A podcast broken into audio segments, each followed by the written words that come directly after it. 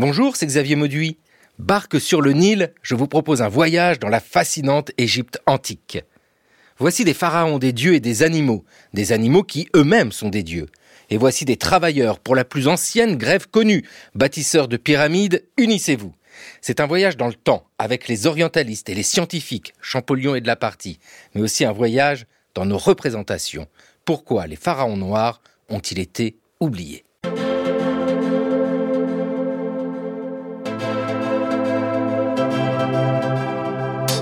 Le cours de l'histoire, Xavier Mauduit.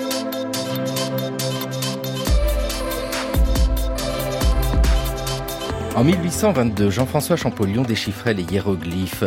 Non, sur les murs des temples égyptiens, sur les sarcophages des momies, sur les obélisques, ces dessins n'étaient pas là pour faire joli. Il s'agit bien d'une écriture. Mais pourquoi Champollion? Pourquoi 1822 L'histoire aurait-elle été possible sans Jacques Joseph? Son frère, Jacques Joseph Champollion.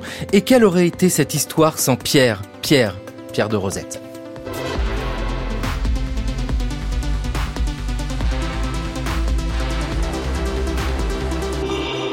Vanessa Desclos, bonjour. Bonjour.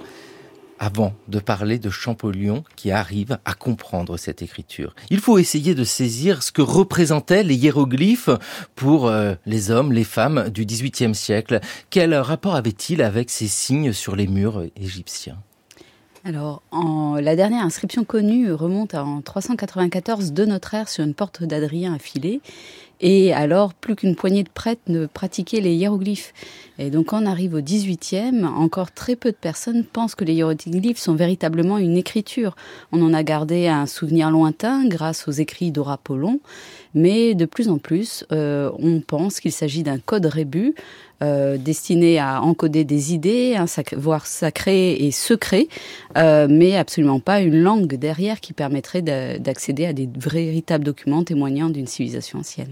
La civilisation ancienne est une évidence. Pourtant, au XVIIIe siècle, par exemple, eh bien, au moment où naît Champollion, il est question d'Égypte. Déjà, on y réfléchit à l'Égypte.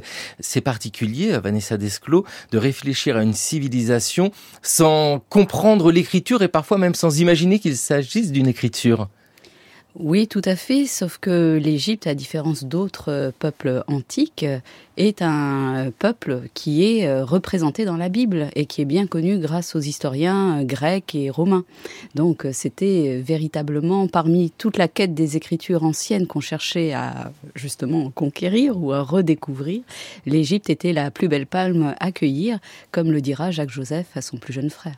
Oui, parce que cette histoire est une histoire de frères aussi, c'est une histoire de famille.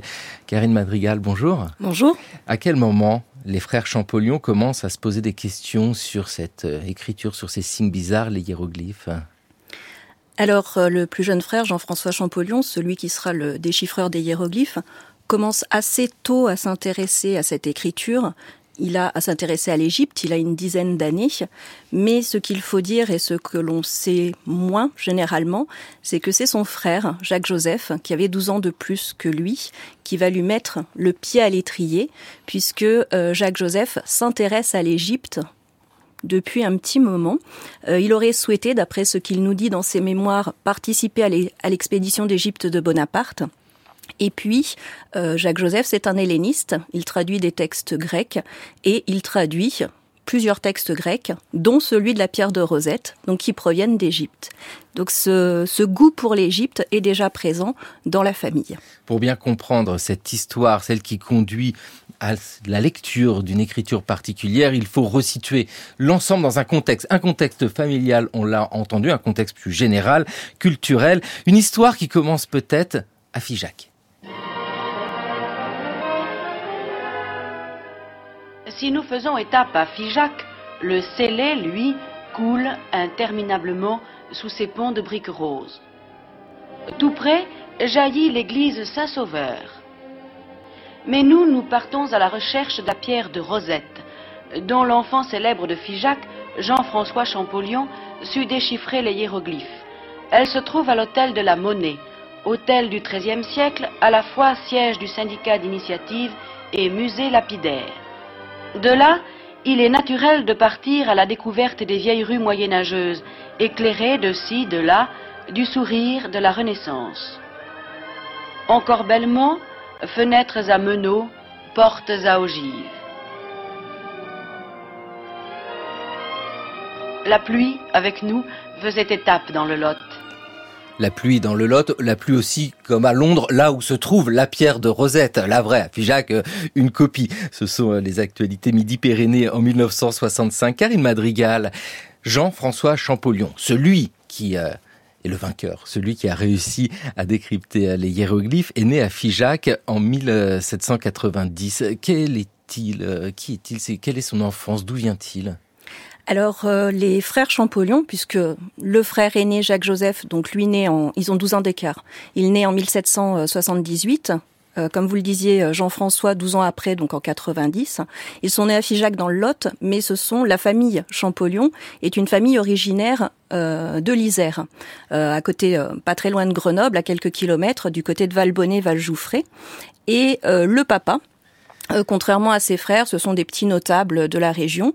Le papa faisait du commerce ambulant de livres, il faisait les foires dans le sud, et, soyons peut-être un petit peu fleur bleue, peut-être que par amour, il a décidé d'aller s'établir, s'installer à Figeac. Il s'est marié, il a acheté une maison, il a acheté une librairie, et puis de cette, euh, de cette union vont naître plusieurs enfants, dont Jacques-Joseph l'aîné, il y aura d'autres enfants qui malheureusement vont décéder, trois sœurs, et le petit dernier, contre toute attente, Jean-François Champollion. Oui, voilà, ils sont euh, nés à Figeac, mais originaires du Dauphiné, hein, c'est euh, l'Isère, et je comprends maintenant pourquoi Karine Madrigal, vous êtes égyptologue, bon ça, euh, on le voit bien, nous parlons de Champollion, mais surtout chargé de cet inventaire et de l'étude du fonds Champollion conservé aux archives départementales de l'Isère. Il y a une vraie logique avec l'Isère, avec Figeac, dans le Lot, mais là, vous venez de nous expliquer qu'ils sont enfants d'un homme qui a décidé d'être euh, libraire. C'est-à-dire que les frères Champollion baignent dans un univers de livres. L'étude est quelque chose de présent, d'une évidence dans leur éducation. Euh, ils ont cet univers livresque dès leur enfance. Euh, la famille Champollion, c'est une famille, une, sont de petits bourgeois. C'est pas une, grande famille, c'est pas une famille fortunée, mais il y a quand même cette, cet univers. Et euh, il faut dire aussi que euh, les deux frères Champollion sont à une époque qui n'est pas évidente pour la scolarité, puisqu'on va être quand même dans la période révolutionnaire. Donc la scolarité va être très compliquée pour pour eux, et on peut éventuellement envisager que ils vont se retrancher régulièrement dans la librairie euh, du papa pour euh, bah, assouvir leurs besoins de, euh, de, lecture et avoir entre les mains un certain nombre d'ouvrages. Jean-François Champollion va avoir une petite scolarité tout de même. Jacques Joseph, lui, c'est un autodidacte, il s'est fait tout seul. Il a aucun cursus universitaire classique, donc il a certainement appris au milieu des livres de son père. Il a appris au milieu des livres de son père, mais le grand frère, Jacques Joseph, est quelqu'un qui est déjà très ouvert à toute recherche archéologique. Il y a ce goût chez les deux frères qui euh, transmet le goût à l'autre. C'est le plus jeune vers le plus grand, le plus grand vers le plus jeune, ou alors c'est un jeu constant, une émulation euh, entre frères euh, je pense nous n'avons pas d'écrit, nous n'avons pas de traces, donc c'est un avis tout à fait personnel, mais je pense que c'est surtout l'aîné qui va transmettre euh, sa passion euh, au cadet. Et puis après, ça va être à double à double sens puisque c'est le l'aîné qui va lancer son petit frère sur la voie des hiéroglyphes de l'Égypte antique. Et puis il va aussi se prendre au jeu parce que, comme je le dis régulièrement, ce cheminement vers les hiéroglyphes, vers le déchiffrement, c'est fait main dans la main. On parle toujours du, cadet, mais c'est à deux. Euh, vous évoquez le fait qu'il manque euh, des précisions sur ce début de recherche. Malgré tout, dans le cas Champollion frère, nous bénéficions de sources exceptionnelles, une correspondance. Oui, euh, on a la chance d'avoir. Alors la BNF a un fonds d'archives et Vanessa a beaucoup travaillé dessus. La BNF a un fonds d'archives Champollion extrêmement important, mais il faut savoir et ça se complète. Ces deux fonds se complètent, ce qui est vraiment euh, génial. Euh, il faut savoir que les archives départementales de l'Isère donc euh, ont un fonds Champollion extrêmement important, extrêmement vaste. C'est plus de 12 000 documents, donc c'est quand même un beau corpus. Et ces archives sont les archives du frère aîné, donc de Jacques Joseph. Ce sont des correspondances. Et surtout, ce qui est intéressant, c'est qu'on a les correspondances du cadet au frère aîné. Donc on peut suivre pas à pas toute cette course sauf la dernière ligne droite, malheureusement, mais toute cette course sur le déchiffrement des hiéroglyphes. Vanessa Desclos, vous êtes égyptologue, vous êtes conservatrice à la Bibliothèque nationale de France, euh, au manuscrit. Euh, quel est ce fonds Champollion? Alors, ce fonds Champollion, c'est un fonds qui maintenant euh, se présente sous la forme de 88 volumes réunissant des notes, des dessins, des estampages, c'est-à-dire des copies prises sur les monuments eux-mêmes, un petit peu de correspondance, mais plutôt avec le monde savant.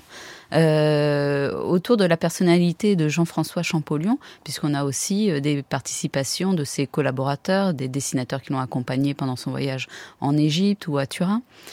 Et euh, ce fonds, en fait, est arrivé en 1833. Il a été confié euh, à la garde du cabinet des manuscrits, c'est comme ça qu'on appelait le département à l'époque, euh, parce que à la mort de Jean-François Champollion en 1832, meurt prématuré, il laisse sa femme et sa fille sans toit, sans source de revenus, et son frère aîné, Jacques Joseph, qui s'est toujours soucié du confort matériel, fait acheter les papiers par l'État français. Un crédit exceptionnel est alors voté et donc euh, l'ensemble des papiers scientifiques peuvent euh, entrer euh, donc dans les collections nationales. Et c'est vrai, c'est admirable à quel point les fonds d'archives se complètent parce que nous avons ce cheminement intellectuel, ce réseau savant qui permet de suivre les monuments que Champollion a étudiés, mais il nous manque la chair, la vie, et ça c'est toute la correspondance qui nous la redonne. Donc pour la préparation de l'exposition, c'était extraordinaire de pouvoir euh, discuter avec Karine de tout ça. Et pour illustrer justement cette correspondance, une lettre du frère aîné Jacques-Joseph Champollion à son petit frère Jean-François. Nous sommes le 7 juillet 1809. Je présumais que je devais croire à tes projets de réforme et lorsque tu me l'assures, je reçois un compte de 244 francs 51 pour un mois. Comment cela se fait-il? Veux-tu donc absolument me forcer à ne penser qu'à toi? Et serais-tu assez raisonnable pour te décider enfin à vivre comme tu le dois? Règle tes dépenses. Et arrange-toi de manière qu'à la fin, tu ne te trouves pas en arrière. Et ne dîne pas plusieurs fois en un jour en faisant des dépenses inutiles. Le 12 août, je serai à Paris et je mettrai ordre à tout. Voilà pourtant où tu me conduis à être obligé de te faire continuellement des reproches. Il m'en coûterait trop d'être obligé de te soupçonner de manquer de reconnaissance. Tu te conduis comme un enfant. Savoir beaucoup n'est pas savoir vivre. Et la science la plus utile est celle de nos devoirs. Tu n'y as jamais pensé. J'espère une amélioration à tout cela, et surtout un peu d'ordre et d'économie. Adieu. Toujours à toi. Jacques-Joseph Champollion-Figeac. Champollion-Figeac, c'est ainsi hein, que l'on nomme euh, le frère aîné. Champollion, celui des hiéroglyphes, c'est Champollion le Jeune. Karine Madrigal, mais il se Champollion le Jeune, là, par son grand frère. Oui, alors ça c'est euh, un côté euh, très sympathique quand on est dans la correspondance, c'est qu'on est vraiment dans leur euh, dans leur vie. Euh, moi, je suis un spectateur au milieu des, euh, des, deux frères. Et oui, il se fait euh, disputer puisque les questions d'argent, ce sont des questions qui reviennent régulièrement, surtout quand il est jeune, quand Jean-François Champollion est à Paris. C'est un étudiant mal nourri, mal vêtu, fauché. Et donc, ben, celui qui lui fournit ses finances, c'est son frère.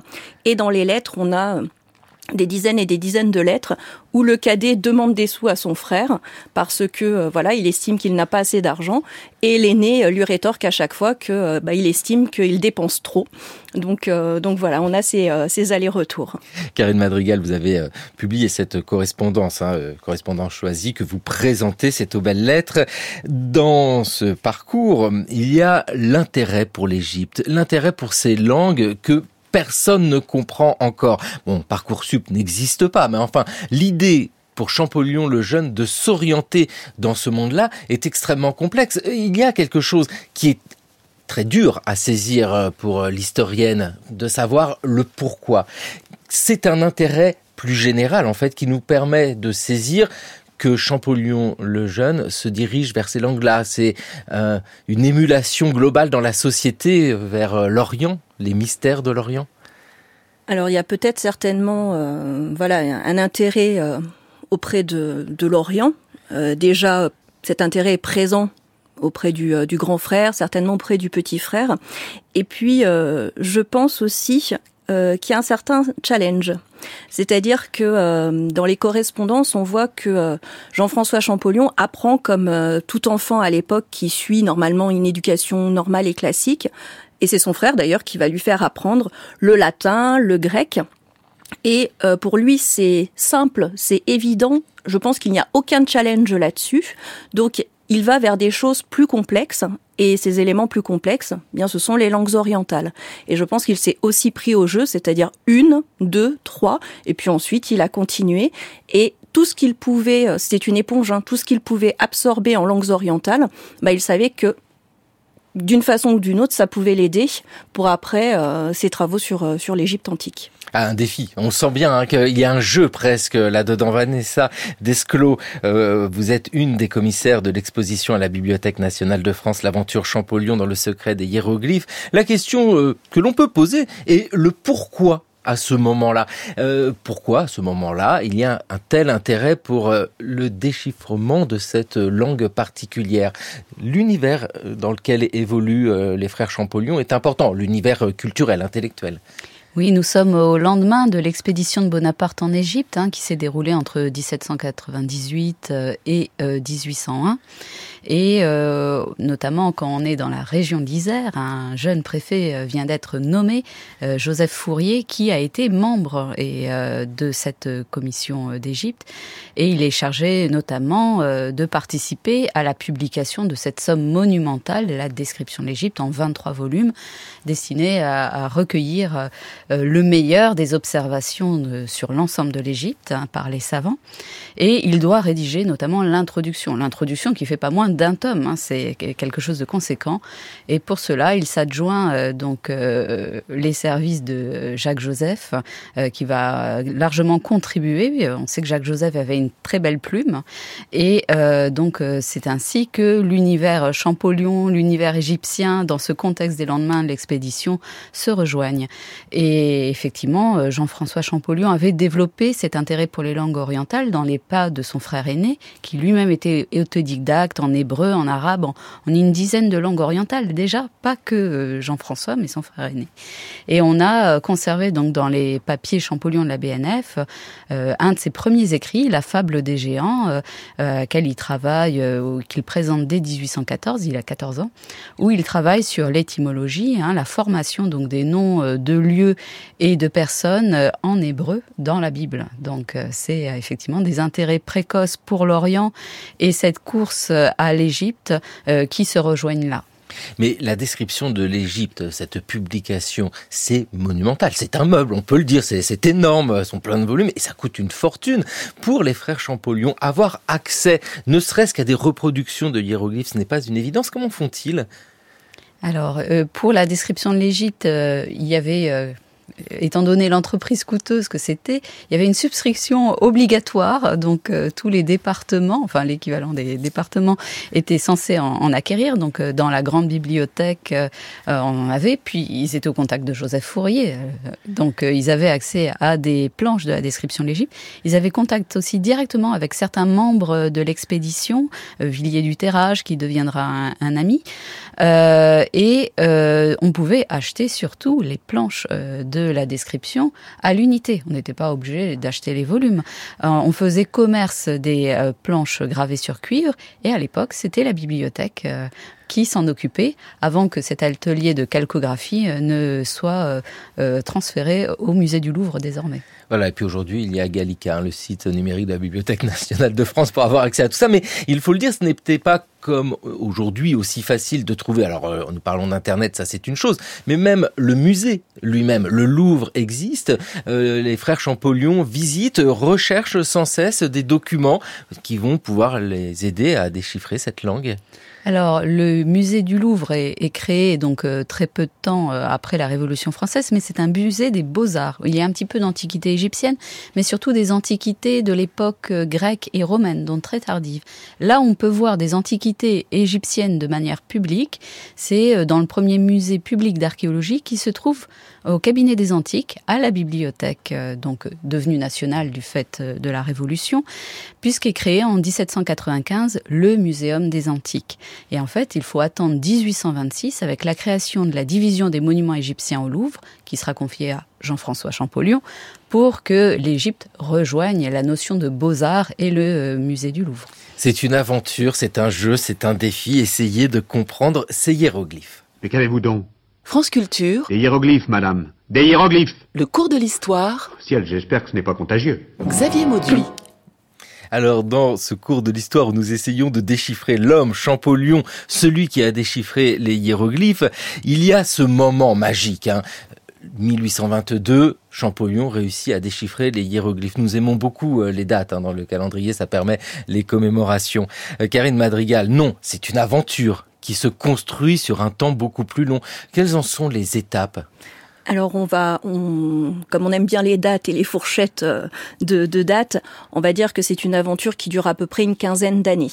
Euh, on prend comme euh, départ la période où Jean-François Champollion arrive à Paris, même si l'aventure égyptologique et hiéroglyphique commence un petit peu avant, puisque à Grenoble, ils avaient déjà aussi de la matière avec la bibliothèque de Grenoble qui avait un fonds égyptologique. Et euh, Vanessa parlait tout à l'heure de la description de l'Égypte. Joseph Fourier, le préfet, fera euh, don euh, d'un exemplaire de la description de l'Égypte à Grenoble, donc dès 1810. Donc ils ont déjà ils ont des, des ouvrages. Et puis il y a le cabinet des antiques aussi à, la, à Grenoble, donc il y a quelques objets égyptiens qui leur permet de euh, les premiers pas savants de, de Champollion, il les fait euh, à Grenoble, hein, premier pas égyptologique. Donc cette aventure, elle dure à peu près une quinzaine d'années. Ce n'est pas linéaire, bien évidemment, puisqu'il faut aussi replacer l'homme dans sa période historique. Pour la France, on est dans une période extrêmement compliquée politiquement, extrêmement troublée. Il y a des changements de bord politique euh, assez régulièrement et donc fatalement, euh, il y a des moments où euh, Jean-François Champollion a d'autres préoccupations que les préoccupations euh, scientifiques. Et on sait que pendant quelques mois, euh, il ne travaille pas sur les hiéroglyphes euh, parce que bah, il n'a plus de poste, c'est compliqué à Grenoble. Et on sait même que sur la dernière ligne droite dans les années euh, 1820, à Grenoble, c'est intenable. D'ailleurs, il dit à son frère, euh, je préfère mourir de froid en Sibérie que de rester à Grenoble. Donc, euh, c'est tellement euh, compliqué, dur, qu'il n'a qu'une envie, c'est de partir de Grenoble. Il a perdu ses postes et il rejoint son frère à Paris. Oui, parce que Champollion fait ses études sous l'Empire. C'est euh, Napoléon, Napoléon renversé, c'est la restauration, mais tout est extrêmement trouble, et surtout dans cette région, Grenoble, le Dauphiné. Et nous avons, malgré dans toutes nos questions autour des hiéroglyphes, le côté très concret de la vie d'un homme. De quoi vit-il, Champollion quel, quel est son métier? Parce que euh, déchiffreur de hiéroglyphes, euh, ça ne fait pas vivre. De quoi vit-il? Euh, alors, de quoi vit-il au départ? Il est euh, de toute façon sous euh, perfusion du grand frère, c'est-à-dire que c'est, euh, il n'a pas de poste, il n'a pas de financement, donc c'est Jacques Joseph et ce sont des financements privés. C'est euh, Jacques Joseph qui finance les travaux de, de son frère. Alors petit à petit, ils vont avoir des postes. Euh, Jacques Joseph va devenir bibliothécaire adjoint, ensuite bibliothécaire de la bibliothèque de Grenoble. À ce moment-là, Jean-François deviendra bibliothécaire adjoint. Donc c'est un poste pseudo-rémunérés. Euh, ils deviendront également, ils auront euh, des postes de professeurs à la faculté des lettres de, euh, Grenoble. Donc on est dans les années euh, 1810. Mais comme on est dans une période compliquée, avec des renversements politiques, eh bien, il y aura des périodes où ils vont perdre leur poste. Ils vont de nouveau se retrouver sans rien. Et effectivement, juste en 1822, quand Jean-François Champollion déchiffre, il n'a pas de poste, il n'a pas de finance, il est toujours sous perfusion du grand frère. Le moment où il a un poste fixe et un salaire qui va avec, c'est en 1826, quand il devient conservateur du musée euh, du Louvre. Oui, c'est ça. hein. très tardivement. C'est tardif et puis euh, il y a cette aventure en parallèle, mais c'est très intéressant hein, d'imaginer comme ça euh, Champollion ou les frères Champollion échanger autour des hiéroglyphes. Mais là encore, ce serait une erreur de focaliser sur deux personnes dans cette histoire-là. Vanessa Desclos, nous sommes à un moment où les frères Champollion ne sont pas les seuls à réfléchir à cette écriture. Dès la découverte de la pierre de Rosette hein, en 1799, on en prend des copies parce qu'on sent bien que ça va être la clé du déchiffrement. Euh, c'est la plus longue inscription en trois écritures, dont une connue, le grec. Et tout de suite, on se dit, ah bah, comme on comprend l'inscription grecque, hein, qui est tout de suite traduite par Améillon et diffusée, euh, on se dit, ah bah, c'est un texte à valeur de loi puisqu'il s'agit de d'instituer le culte euh, divin du pharaon réunion Ptolémée V Épiphane. Donc forcément, euh, on veut traduire euh, ce concept-là dans les autres écritures, dont la première écriture sur la pierre et les hiéroglyphes. Et donc tout le monde s'y attelle. On prend des copies, on fait des dessins, c'est diffusé. Euh, dès qu'on est sur place, encore au Caire, et eh bien, on a pris au savant, puisqu'on sait que la pierre va être un peu sous embargo et puis avant de rejoindre l'Angleterre. Et euh, donc tout le monde travaille. Et le premier à faire des découvertes majeures dans une des deux écritures égyptiennes, celle du centre, le démotique, qui est l'écriture administrative créée au 7e siècle avant notre ère, euh, c'est un Suédois, euh, David Åkerblad, en 1802 qui applique les préceptes de l'abbé Barthélemy du milieu du XVIIIe siècle, qui lui avait découvert que les ovales qui entourent les signes étaient ce qu'on allait appeler plus tard des cartouches et contiennent les noms de rois. Et donc il met en parallèle le mot de Ptolémée qu'il trouve dans le texte grec avec la version euh, démotique où il reconnaît le cartouche et presque le nombre de signes correspond au nombre de lettres grecques et là il arrive à faire une équivalence. Mais il est très vite bloqué et là c'est un anglais Thomas Young qui prend la relève et euh, qui publie de manière anonyme en 1818 une cinquantaine de mots où il fait l'équivalence entre les hiéroglyphes, le démotique et le grec mais il en reste là, euh, il donne une traduction en anglais, mais il ne trouve pas la langue qui est derrière l'écriture. Et ça, c'est Jean-François Champollion qui va le faire. Voilà, nous aimons beaucoup hein, l'idée du chercheur seul, enfermé, comme ça, en train de travailler. Mais non, vous avez raison de le souligner, Vanessa Desclos. C'est une histoire beaucoup plus large, une histoire euh, qui remonte au XVIIIe siècle. D'ailleurs, les frères Champollion sont vraiment des enfants des Lumières. On peut le lire ainsi. Ah oui, je crois qu'avec Karine, on est euh, tout à fait d'accord. Ce sont des enfants du lumière. D'ailleurs, ils boivent et ils sont autodidactes. Ils se forment aux grammaires, aux dictionnaires, aux méthodes de langue orientale qu'ont écrit les pères jésuites euh, et tous ces hommes euh, des lumières. Donc, c'est leur berceau. Et de toute façon, ils ne sont pas issus de familles nobles. Eux-mêmes sont dans ce processus de formation intellectuelle d'érudits de province qui émergent et qui vont s'inscrire dans cette nouvelle dynamique qu'instaurera un peu plus tard la restauration avec les créations des sociétés savantes. Donc tout ça, c'est vraiment un long processus. Et vous parliez de réseaux savants européens. Euh, ce qui est extraordinaire, c'est on oppose toujours les chercheurs comme étant des concurrents. Ben, c'est de l'émulation, bien sûr, euh, euh que le meilleur gagne. Mais euh, on a des lettres échangées en permanence entre Thomas Young et Jean-François Champollion, où chacun se passe ses découvertes. Young, quand il va en Égypte, il dit voilà, j'ai copié des nouveaux cartouches qu'on ne connaît pas, je vous les envoie. Le but, c'est vraiment de progresser, même si on aimerait que ce soit soi. euh, on échange les informations. C'est une aventure euh, passionnante avec effectivement cette pierre, cette pierre, la pierre de Rosette qui résume tout et qui, à vous écouter l'une et l'autre, ne résume pas tout. C'est en août 1799 qu'un officier de Bonaparte trouve à Rosette une stèle datant de 196 avant Jésus-Christ où est gravé le texte d'un même décret en grec, en démotique et en hiéroglyphe. La comparaison des trois versions devait permettre à un jeune Français de retrouver 23 ans plus tard, en 1822, la signification des hiéroglyphes. Jean-François Champollion avait rendu aux hommes l'écriture oubliée des pharaons. La rage de traduire ne le quittera plus, jusqu'à sa mort en 1832. Champollion, le premier homme au monde qui ait su décrypter une langue perdue, venait de fonder l'égyptologie. Alors il y a toujours ce côté grandiloquent, bien sûr, quand est présenté euh, la pierre de Rosette. Là, nous étions en 1969. Karine Madrigal, dans les échanges qu'il y a entre ces deux frères, Jean-François et Jacques-Joseph Champollion, dont vous avez publié aux belles lettres une partie de la correspondance, nous voyons plutôt les étapes. La pierre de Rosette n'est pas un dictionnaire où l'on a la traduction de hiéroglyphes en démotique et ensuite en grec. C'est pas du tout ça. Et c'est d'ailleurs en cela que l'aventure et le mérite de Champollion est encore plus grand. Il est vrai qu'on a souvent cette image du euh, et qu'il faut corriger bien évidemment euh, du chercheur seul à son bureau avec euh, sa pierre enfin non pas la pierre de Rosette mais une copie de la pierre de Rosette. Alors c'est une image un peu biaisée puisque Déjà, il n'a pas travaillé que sur une copie, mais sur plusieurs copies, ce qui était une, une obligation pour lui, puisque des savants comme l'a dit Vanessa, d'autres savants s'étaient intéressés euh, à cette pierre de Rosette et certains avaient noté des différences entre les copies et donc il était nécessaire pour Jean-François Champollion d'avoir plusieurs copies pour être sûr que l'élément, le hiéroglyphe qu'il repérait était le bon et qu'il ne partait pas sur une fausse piste.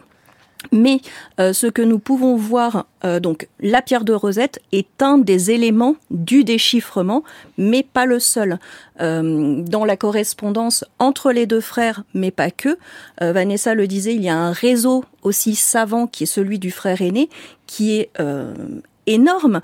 dans les archives Champollion de l'Isère, j'ai relevé plus de plus, d'une centaine d'échanges avec de savants donc tout le réseau intellectuel politique de l'époque euh, comment euh, écrit, enfin on partage leurs informations avec les Champollions et c'est important parce que il y a des échanges qui vont permettre d'arriver au déchiffrement et à obtenir aussi les documents, la documentation nécessaire pour arriver au déchiffrement. Et dans la correspondance entre les deux frères, parce que là nous ne sommes pas directement entre savants en concurrence. Il peut y avoir de l'intime. Est-ce que transparaît, eh bien, les joies d'une découverte ou alors les déceptions de ne pas y arriver du tout? Oui, on a les deux. Euh, comme je le disais, pendant ces 15 années, ce n'est pas un long fleuve tranquille. Et euh, Jean-François Champollion, à certains moments, euh, par exemple au moment de, l'exil de Figeac, on sent qu'il s'essouffle, qu'il n'a plus vraiment le moral. Et puis après, pour des questions peut-être un peu plus personnelles, euh, il y a une très belle lettre euh, que j'aime beaucoup et qui me fait beaucoup rire. Euh, il y a une lettre de Jean-François Champollion qu'il va écrire à son frère, qu'il va intituler Changement de carrière, j'embrasse la carrière de notaire. et il lui explique sur deux pages, trois pages que, bah voilà, il en a marre d'être professeur fauché et que il veut embrasser une carrière plus stable, plus plus rémunératrice et euh, donc euh, il veut devenir notaire et euh, il, il, lui explique tous les avantages de ce nouveau statut. Alors il y a une idée derrière la tête, c'est que Jean-François Champollion veut épouser sa belle, Rosine Blanc, et le papa de Rosine Blanc n'était voyait d'un mauvais œil que sa fille épouse un professeur fauché et donc pour lui en tant que grenoblois, il y avait deux statuts enviables, notaire ou gantier. Donc Jean-François Champollion voulait devenir notaire pour pouvoir épouser sa belle. Je n'ai malheureusement pas trouvé la lettre de Jacques Joseph, la lettre de réponse. Est-ce qu'il y a une lettre? Est-ce qu'il est allé voir son frère en direct? On peut euh, supposer qu'il lui a passé un sacré savon, mais la suite, c'est que Jean-François Champollion est revenu à ses études égyptologiques. Et il a bien fait, car en 1822, Jean-François Champollion a réussi. Ça y est, c'est la découverte, il peut lire les hiéroglyphes. France Culture.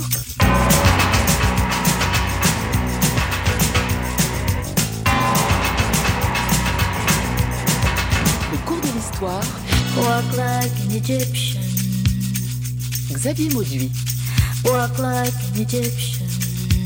Champollion, déchiffrer l'homme, la découverte, 1822. La date est là, c'est formidable. Vanessa Desclos. En fait, que se passe-t-il en 1822 C'est-à-dire que ce moment-là fait que tout fonctionne, tout est euh, encore fragile, bien sûr, mais il a compris le fonctionnement de la langue.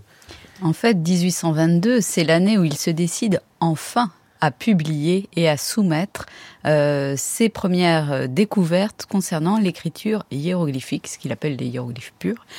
Euh, mais ça fait plus d'une dizaine d'années qu'il travaille sur le sujet, qu'il recopie des inscriptions sans rien y comprendre. On a des rouleaux de plusieurs mètres copiés de bandelettes de momies en 1811, hein, donc il a que 21 ans, qu'il recopie sur des documents dans des collections privées. Et euh, en fait, dans les années 1820-1821, Là, il s'attelle il se consacre quasiment entièrement au déchiffrement de la pierre de Rosette, hein, vers laquelle ne cesse de le ramener euh, Jacques Joseph en disant "Écoute, commence par là, c'est par là qu'il faut en passer." Et euh, suite à tous ces événements euh, politiques qu'on a évoqués, euh, il peut s'enfermer et se consacrer à ça. Il soumet un premier mémoire à l'Académie des inscriptions et belles-lettres, qui est la grande instance qui peut valider et évaluer en fait le sérieux des découvertes, parce que il peut passer pour un illuminé, hein, autodidacte. Qu'est-ce qu'il a produit sur le sujet Une écriture dont certains pensent que c'est même pas une écriture. Il faut faire valider ces découvertes. Et donc, il produit un premier mémoire donc sur les écritures hiératiques et démotiques qui sont deux versions cursives, on va dire, des hiéroglyphes, avant de s'atteler aux hiéroglyphes eux-mêmes. Et il va soumettre ce mémoire-là, euh, la future lettre à Monsieur Dacier, hein, secrétaire perpétuel de l'Académie. Il va être autorisé à en faire une communication en septembre 1822 et l'Académie lui donne le droit, l'autorisation de publier cette lettre, d'où la date de 1822 officielle. Eh bien, nous écoutons justement par Daniel Königsberg la lecture d'un extrait de cette lettre.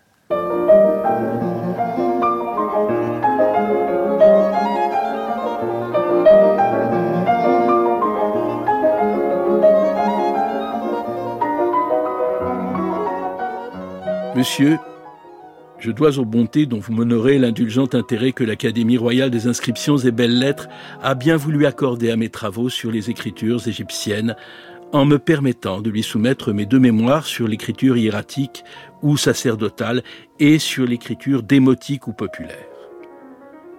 J'oserais espérer d'avoir réussi à démontrer que ces deux espèces d'écriture sont l'une et l'autre, non pas alphabétiques, ainsi qu'on l'avait pensé si généralement, mais idéographiques, comme les hiéroglyphes mêmes, c'est-à-dire peignant les idées et non les sons d'une langue, et croire être parvenu, après dix années de recherches assidues, à réunir des données presque complètes sur la théorie générale de ces deux espèces d'écriture, sur l'origine, la nature, la forme et le nombre de leurs signes, les règles de leur combinaison au moyen de ceux de ces signes qui remplissent des fonctions purement logiques ou grammaticales, et avoir ainsi jeté les premiers fondements de ce qu'on pourrait appeler la grammaire et le dictionnaire de ces deux écritures employés dans le grand nombre de monuments dont l'interprétation répandra tant de lumière sur l'histoire générale de l'Égypte.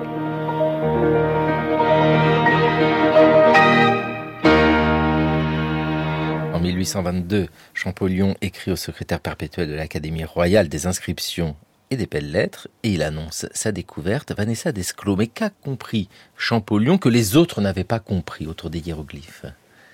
Eh bien, grâce euh, à une phase de découragement et à un conseil de son frère, euh, je pense, euh, lui-même a mis en parallèle donc ces trois écritures de la pierre de Rosette, en essayant de se faire concorder tous les morceaux de, texte, compris entre deux cartouches, en disant bon bah voilà, ça doit traduire un peu les mêmes idées. Mais derrière, il cherche à retrouver la langue parce qu'il faut percer pour être sûr du système d'écriture et de son fonctionnement. Il faut arriver à traduire. Traduire la langue originale, pas faire que des équivalences mathématiques. Et euh, son frère lui dit, mais puisque, selon toi, et c'est déjà prouvé depuis le XVIIIe siècle, le copte est le dernier état de la langue parlée par les pharaons, si tu traduisais le texte grec en copte, peut-être que tu serais dans une structure de langue plus proche des écritures pratiquées dans l'Antiquité. Et effectivement, il y a pas mal de tournures en démotique qui sont proches des tournures du copte. Et euh, cette technique-là de euh, traduire ce qu'il voit en hiéroglyphe par le mot copte qu'il connaît, parce que Jean-François Champollion est un des meilleurs spécialistes du copte de son époque, il va doubler la connaissance du nombre de mots euh, de copte. bah, quand il voit un soleil, il va se dire, bah, en copte, ça se dira. Bah, chance, ça se dit bien rat. Et tout ça, ça va énormément le guider et ça crée aussi toute sa méthode de travail jusqu'à la fin de sa carrière. Quand il ne connaît pas un signe en hiéroglyphe, il essaie de le traduire en copte, euh, le prononcer en copte et ça lui donne des intuitions. Et donc là, véritablement, il met une langue derrière une écriture. Et c'est par cette maîtrise du copte qu'il peut aller beaucoup plus loin. En fait, il va aussi comprendre la combinaison des trois types de signes d'écriture, donc les signes sont, les signes à la fois idées euh, et son, et les signes juste idées qui viennent à la fin d'un mot la plupart du temps pour dire de quelle catégorie relève le mot dont on a parlé. Est-ce que c'est un genre féminin ou masculin? Est-ce que c'est un oiseau, un homme, une maison? Et ce qui est complexe dans les hiéroglyphes, euh, c'est que euh, quasiment l'ensemble des hiéroglyphes peuvent être dans ces trois positions-là et peuvent être prononcés aussi en plusieurs valeurs phonétiques associées. Donc c'est là où ce sera très long. Mais grâce à ce passage, en fait, ce saut dans le temps entre ces allers-retours entre hiéroglyphes et copte, Jean-François Champollion se laisse pas arrêter par ces difficultés et fait de la lecture un peu globale, euh, ce qui va lui permettre d'avancer très très vite. Parce qu'en 22, il publie la lettre à Dacier où il travaille juste sur les noms de pharaons euh, d'origine étrangère en travaillant sur les signes sons. En 24, il publie le précis, c'est le véritable acte de déchiffrement, où là, il a tout compris la combinaison des trois signes. Et en 27, il traduit le premier rituel funéraire, tout juste ramené d'Égypte par Frédéric Caillot. Et là, c'est euh, un texte en hiératique, il n'y a aucune image. Le seul indice, c'est que c'est un papyrus qui a été retrouvé roulé à côté d'une momie. Donc on pense que c'est funéraire, mais qu'est-ce donc? Et on est en 1827 et il faut moins de 5 ans. Mais pourquoi? Parce que avant 1822, il y a plus d'une dizaine euh, d'années d'études, de travail et sur l'ensemble des systèmes euh, des langues orientales. Moi, ce que je constate dans cette histoire, c'est la jeunesse de Jean-François Champollion. Il a 32 ans en 1822 quand il annonce euh, sa découverte. Mais on l'entend bien, il a commencé, il était beaucoup plus jeune. Et autre chose qui me surprend, nous maîtrisons tous plus ou moins bien des langues étrangères, vous parlez du copte, mais enfin, il a euh, pas de copain copte qui euh, tous les jours lui parle copte. Comment non mais comment on apprend le copte quand on est en France euh, dans les années 1820 Dans Karine Madrigal, il y a quelque chose de saisissant dans cette histoire. Alors pour le copte, ça commence dès la période grenobloise, puisque nous avons évoqué le préfet Fourier, qui va être nommé en 1802. Et euh, comme on le faisait à Grenoble, à Paris, il y avait des soirées euh, savantes qui étaient organisées. Et donc Jacques Joseph très rapidement va intégrer ces soirées, euh, ces soirées savantes, va rencontrer tout le tout le gratin grenoblois. Et chez Fourier, donc il emmène son petit frère avec lui, hein, bien évidemment. Et chez Fourier, les frères Champollion vont faire la connaissance de Don Raphaël de Monachis, qui est un moine copte euh, qui est revenu euh, d'Égypte, enfin au moment de, de l'expédition de, de, Bonaparte, avec les avec les savants de Bonaparte. Et en discutant avec euh, Raphaël de Monachis, eh bien c'est lui qui va commencer à expliquer au Champollion que si Jean-François veut s'intéresser à l'Égypte et veut tenter de déchiffrer l'écriture des anciens Égyptiens, il faut qu'il en passe par le copte. Et donc, Raphaël de Monaki, c'est un personnage intéressant puisque euh, dans la correspondance, euh, enfin dans les archives de, Grenoble, euh, il y a une lettre de Raphaël de Monakis à Jacques Joseph, donc il répond à une lettre de Jacques Joseph. On est dans les années 1806, et donc il est en train de lui faire tout l'état des lieux.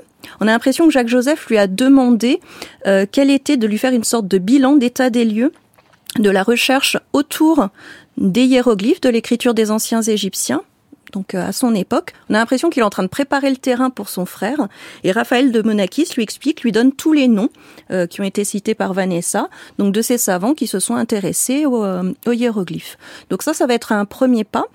Quand Jean-François Champollion va être à Paris, il va continuer hein, de de rencontrer, de travailler avec euh, Raphaël de Monakis. Et on sait que euh, la pension où euh, logeait Jean-François Champollion a quelques pâtés de maison, c'est vraiment pas très loin, euh, c'est à quelques centaines de mètres. Il y a l'église Saint-Roch, et à l'église Saint-Roch, il y a un prêtre qui fait la messe en copte. Et donc, Jean-François Champollion enfin, assiste à cette messe en copte. C'est le copte liturgique, c'est-à-dire la dernière évolution de la langue des anciens égyptiens, donc ce qui est le plus proche du son que pouvaient faire les hiéroglyphes égyptiens. Voilà, ça commence avec un gratin dauphinois et ça se termine dans un pâté euh, parisien. Vanessa Desclos, la découverte de Champollion est une révélation parce que nous l'avons bien dit, il y a ce réseau de savants européens. Tout de suite, la nouvelle euh, se propage. Euh, nous l'avons dit aussi très vite. Ensuite, il obtient un poste. Euh, ce qui nous surprend, mais c'est souvent ça chez les précoces, c'est que ben, il décède très jeune. Il, décède très jeune, c'est-à-dire que nous aurions pu imaginer une folle carrière. Il, meurt de quoi, Champollion d'ailleurs on le sait. C'est un mystère. Il meurt en 1832. Alors, ah bah merci, ça tombe sur moi. euh, bah, en fait, on ne sait pas vraiment. On sait qu'il était de santé fragile, euh, qu'il a régulièrement euh, des phases d'enthousiasme suivies de phases d'abattement, déjà tout jeune. il y a cette espèce de légende comme quoi, en 1822, quand il aurait percé le secret des hiéroglyphes, il se serait précipité chez son frère et tombé presque en syncope en disant je tiens mon affaire. Alors, on ne sait pas de ce qui est de la légende ou pas. Hein. En tout cas, c'est Aimé Champollion, euh, le fils euh, de Jacques Joseph, qui le racontera dans une biographie euh, consacrée aux deux frères. mais il avait des crises de gouttes. on sait que quand il va en Égypte, il boit l'eau du Nil. il est souvent malade.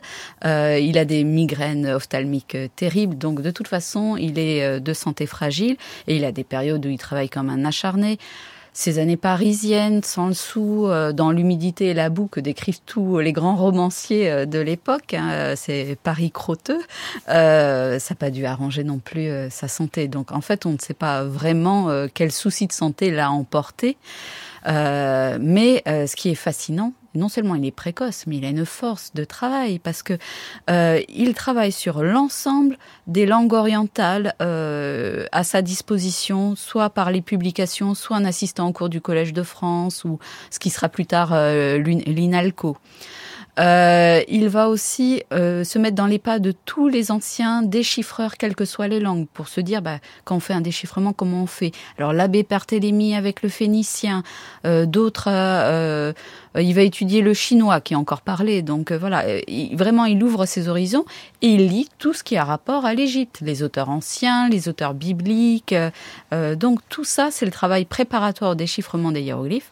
Donc une imagine qu'une fois qu'il est devenu monomaniaque sur l'Égypte, ben, il euh, compile ces milliers d'inscriptions et de monuments. Et quand on voit les notes, ben, il y en a pour, euh, comme il dit, moisson de plusieurs vies. Et puis euh, pour la conservatrice des bibliothèques que vous êtes, Vanessa Desclos, ben, c'est un bonheur parce qu'il y a, ces, documents. Et juste pour terminer, c'est vrai que Champollion meurt en 1832, mais disons-le, avant il a fait un voyage. Il a fait son voyage en Égypte. Karine Madrigal, ça devait être ben, la folie pour lui parce que, euh, contrairement à nous, quand il est dans un temple, il arrive à lire. Euh, oui, c'est euh, le, voyage en Égypte, c'était son, rêve depuis toujours. il souhaitait aller en Égypte parce que quand on est égyptologue, on a besoin, c'est vital d'aller en Égypte. Et puis surtout, il y avait une nécessité aussi par rapport au déchiffrement des hiéroglyphes. Il était sûr de son système à 99,99%. Euh, il voulait impérativement avoir allé en Égypte pour vérifier sur place, sur des textes qu'il n'avait pas eu entre les mains, vérifier que son système fonctionnait. Et on parle de la lettre à Monsieur Dacier de 1822, mais il lui en écrit une en 1829 pour lui dire je suis au fin fond de l'Égypte et ça marche.